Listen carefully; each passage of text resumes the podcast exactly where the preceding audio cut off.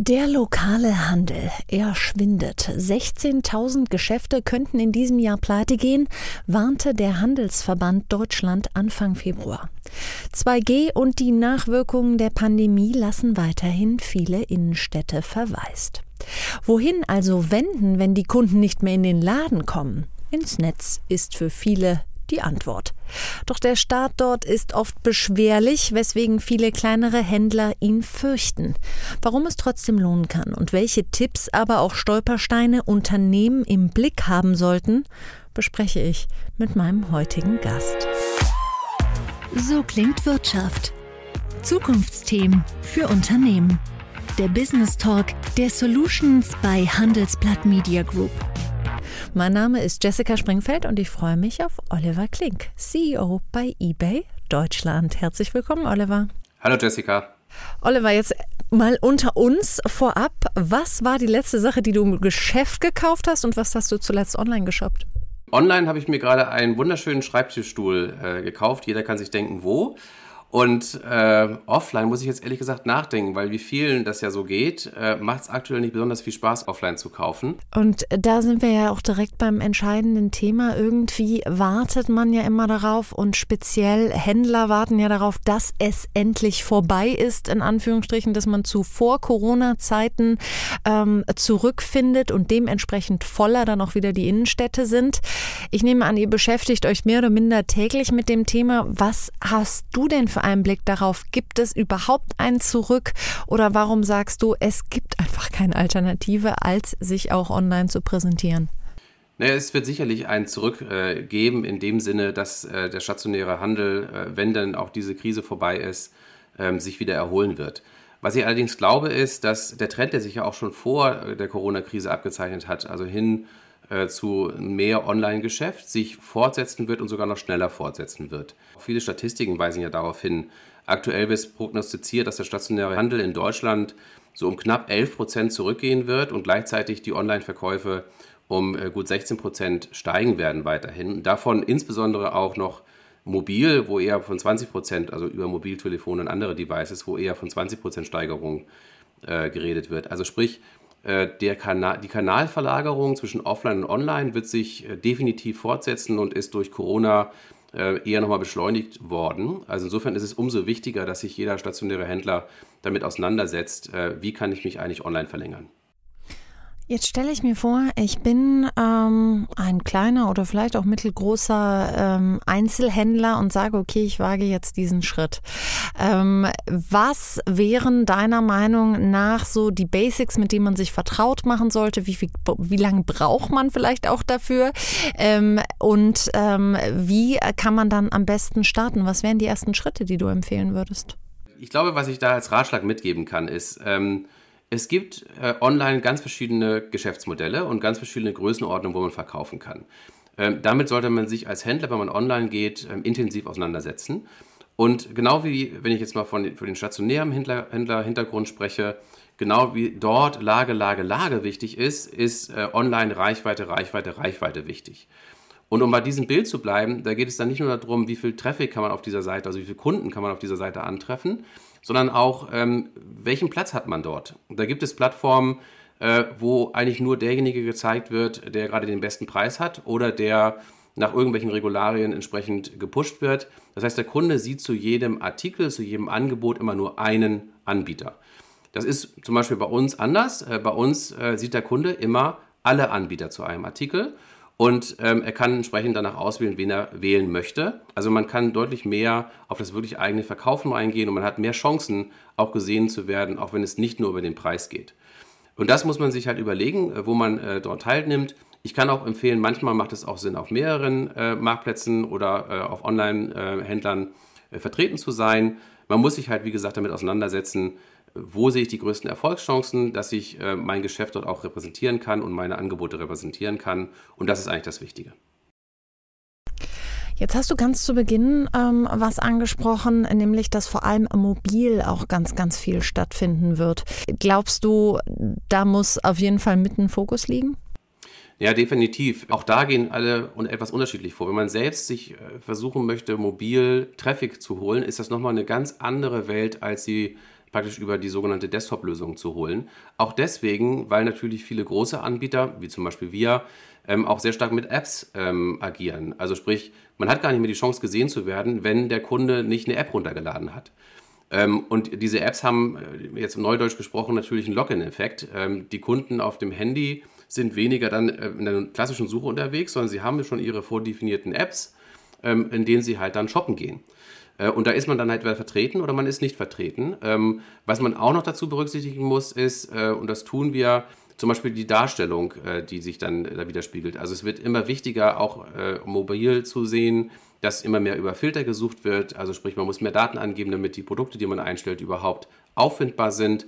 Also es sind da sehr viele Herausforderungen, die man zusätzlich noch meistern muss, um neben dem normalen Online-Kanal Desktop auch mobile vertreten zu sein. Jetzt ist es ja so, dass auch die EU so ein bisschen im Blick hat, okay, wie können wir den Onlinehandel in Europa stärken? Denn das ist kein Geheimnis, da mischen natürlich ähm, große Anbieter mit, die wir alle kennen und ähm, deren Hauptsitz nicht in Deutschland oder gar in der EU ist, äh, sondern in den USA.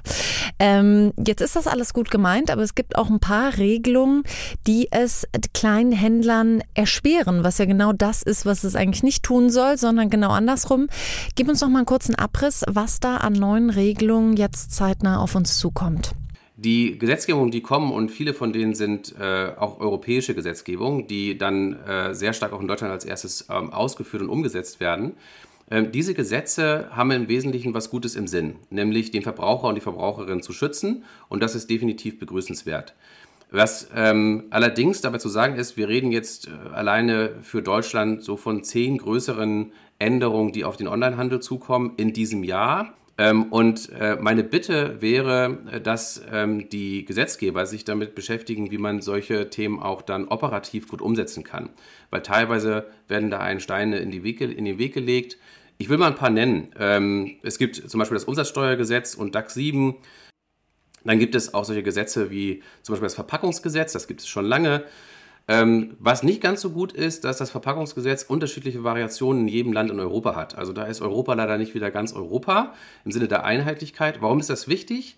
Weil Deutschland ist eine Exportnation und viele auch unserer Händler exportieren auch sehr gerne. Und wenn die sich in jedem Land mit einer anderen Variation von einem Verpackungsschutzgesetz äh, beschäftigen müssen, ist auch das wieder ein Thema, was die Komplexität unnötig erhöht. Also in Summe kann man sagen, es kommt sehr viel. Es trifft eigentlich weniger äh, die großen Händler, von denen ich einen sehr gut, oder großen Marktplätze, von denen ich einen sehr gut kenne, ähm, sondern es trifft im Wesentlichen ähm, unsere kleinen Händler, unsere Kunden auf der Plattform, die online verkaufen wollen. Und genau das ist dann ja der Grund, warum viele noch so ein bisschen zurückschrecken, sich erstmal durch diesen Verordnungsdschungel überhaupt zu kämpfen, dann auch auf dem Laufenden zu bleiben. Was gibt's jetzt für neue Verpackungsrichtlinien? Wie muss ich das jetzt hier äh, kontieren etc.? Ähm, jetzt seid ihr ein sehr großer Marktplatz und bietet dadurch auch einen gewissen Service. Wie unterstützt ihr eure Kunden dabei, durch diesen ganzen Verordnungsdschungel zu blicken? Ja, zum einen äh, sehen wir, dass der Trend ähm, extrem zunimmt. Wir machen sehr viele Veranstaltungen mit unseren Händlern. Ähm, das sind Messen, äh, das sind Online-Kommunikationsforen äh, etc. Und da sehen wir schon in den letzten Jahren einen stetig steigenden Anstieg von Fragen, die eigentlich weniger darum gehen, wie ist die Zusammenarbeit mit eBay, sondern mehr darum gehen, was muss ich alles beachten, wenn ich online verkaufe. Das haben wir aufgenommen, äh, weil wir sehen definitiv die Notwendigkeit, noch mehr unseren Händlern dabei zu helfen, ähm, sich durch diesen teilweise Dschungel ähm, der Regularien hindurchzukämpfen. Ähm, und wie nehmen wir das auf? Äh, zum einen haben wir ein Durchstarterprogramm gegründet, ein schönes deutsches Wort. Das ist ausgerichtet auf Händler, die online anfangen wollen und sich bis jetzt noch gar nicht mit dem Online-Geschäft beschäftigt haben und neu anfangen. Das sind äh, Menschen, die wir bei uns direkt vor Ort in Berlin haben, die man anrufen kann, die diesen Händlern helfen, äh, wie man online starten kann. Und sehr spezifisch, weil die gucken auch wirklich in das Setup, woher kommt ein Händler, äh, was hat er schon für Voraussetzungen, etc. etc. Dann gibt es ähm, sogenannte Trainings bei uns durch den Concierge-Service, den kann man buchen. Das ist dann sehr speziell. Ähm, das sind dann Experten, die man zu einem bestimmten Thema buchen kann. Dann haben wir äh, zum Beispiel eine jährlich eine äh, eBay Open, wie wir das nennen. Das ist unsere hausinterne Messe. Ähm, da kommen sehr, sehr viele Händler zu uns. Äh, leider in den letzten äh, zwei Jahren äh, online nur noch und nicht mehr praktisch physisch. Ich hoffe, dass sich das auch wieder bald ändern wird. um zu allen Themen rund um Steuern, Regularien etc. auch zu beraten. Und letztes Thema, ähm, da, wir hören nicht auf, wir bauen auch weiter. Insofern ähm, erneuern wir gerade unsere E-Learning-Tools ähm, um halt auch ähm, sagen wir, die zur Verfügung zu stellen, dass sich die Händler dann auch gezielt über ein E-Learning-Tool weiter informieren können. Was daran jetzt ganz spannend ist, ist, manche Sachen ähm, fallen weg, nämlich dass man die Ware wirklich anfassen kann, dass man sie direkt live vorm eigenen Auge sieht. Andere Dinge kommen natürlich hinzu. Man kann Bewertungen lesen, ähm, man kann äh, besser Preise vergleichen etc. Was merkst du so, ist eine Funktion, die eigentlich alle Unternehmen mitdenken sollten, weil ihr wiederum dann von Kundenseite merkt, okay, das wird einfach wirklich tatsächlich total viel genutzt. Sind es die anderen Kundenbewertungen oder was hast du das Gefühl, ist so kriegsentscheidend? Ähm, auch da gibt es leider keine einfache Antwort, dass nur eine Sache kriegsentscheidend sind. Aber ich bleibe mal bei den Kundenbewertungen. Das ist definitiv ähm, so mal ein wichtiges Kriterium. Ich glaube, das kann sich jeder ähm, auch selber an sich selber nachvollziehen wie wichtig es ist, nachdem man den Artikel gefunden hat, ähm, dann nochmal rechts und links zu schauen, wie haben eigentlich andere ähm, Kunden äh, das wahrgenommen. Und das ist ja auch eine Vertrauensgeschichte. Ähm, also sprich, es erhöht ja das Vertrauen, wenn man jetzt nicht nur von dem jeweiligen Händler oder Marktplatz das hört, sondern halt auch nochmal von anderen Kunden. Insofern ist das definitiv ein wichtiges Thema. Bei uns kommt noch hinzu, dass wir eigentlich das auf zwei Ebenen haben. Wir haben auf der einen Seite die Bewertung des eigentlichen Produkts, also äh, des eigentlichen Artikels. Und gleichzeitig ist bei uns auch sehr wichtig äh, die Bewertung des Händlers. Ähm, das führt übrigens bei uns dazu, ähm, dass es einen Einfluss auch darauf hat, welche Artikel wir dem Kunden als erstes anzeigen oder welche wir weiter nach hinten renken. Ähm, denn der Kunde kann bei uns auch den Verkäufer entsprechend bewerten und das soll er auch tun. Und dieses Verkäufer, die Verkäuferbewertung hat halt einen Einfluss darauf, wie hoch ist die Sichtbarkeit des Angebotes. Und das Schöne daran ist, dass das nochmal fördert, dass der Austausch bei uns zwischen dem Endkunden und dem Verkäufer, also dem Händler, auch extrem nochmal gefördert wird. Kundenservice rückt damit also nochmal so in die Mitte äh, des Unternehmens, wird eben immer wichtiger. Lass uns doch zum Ende hin gemeinsam nochmal wirklich äh, in die Zukunft schauen. Da würde mich vor allem interessieren, ich glaube, wir haben alle gemerkt, okay, Klamotten kaufen geht inzwischen ohne Probleme online. Theoretisch auch Lebensmittel kaufen und sich liefern lassen. Was sind aber Bereiche, wo du siehst, okay, auch die wandern wirklich immer mehr ins Netz ab und vielleicht Dinge, ja, die vor fünf Jahren noch keine online gekauft hat. Und gibt es da Grenzen? Es gibt eigentlich fast keine Grenzen. Es gibt unterschiedliche, ähm, wie du auch schon beschrieben hast, unterschiedliche Ausgänge, Ausgangszustände, die wir heute sehen. Ich nehme jetzt mal ein paar Beispiele. Ähm, das eine äh, Thema ist äh, zum Beispiel alles rund um ähm, Einrichtung. Ähm, da gibt es ja auch schon viele Wettbewerber, unter anderem ähm, und auch wir auch, die da sehr drauf gucken, weil das ein sehr stark wachsender Online-Bereich ist. Ähm, Leute, die früher Möbel zum Beispiel nie online gekauft haben, tun das mittlerweile sehr, sehr gerne. Oder haben halt dank oder wegen Corona, je nachdem, wie man das sieht, erfahren, dass das eigentlich auch gar nicht so schwer ist. Ähm, oder solche Themen wie ähm, alles jetzt nicht nur die Möbel, sondern alles, was rund um das Thema Design und Einrichtungsartikel geht, ist eine riesen Bandbreite die sehr stark äh, früher offline stattgefunden hat, mittlerweile wahnsinnig viel online stattfindet. Also die Kerzen, das Geschirr, äh, die Einrichtung etc. Und warum geht das immer mehr online? Das hat, hat einen Grund auch in einem anderen Megatrend. Ähm, die Menschen möchten gerne sich sehr individuell ausstatten. Das heißt, ähm, es ist immer mehr der Trend dazu, dass man das ähm, besondere Teil sucht, dass man ähm, auch gerne einen Mix macht zwischen ähm, Themen, die halt neu sind oder halt auch Antikmöbel. Und das heißt halt, das Angebot muss riesig sein, damit jeder Kunde auch das findet, wonach er sucht. Und äh, insofern äh, unterstützt das der eine Megatrend, äh, Mehrverlagerung zu Online, hier auch noch den anderen Megatrend.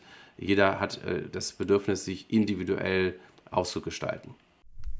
Oliver, vielen lieben Dank für die spannenden Einblicke.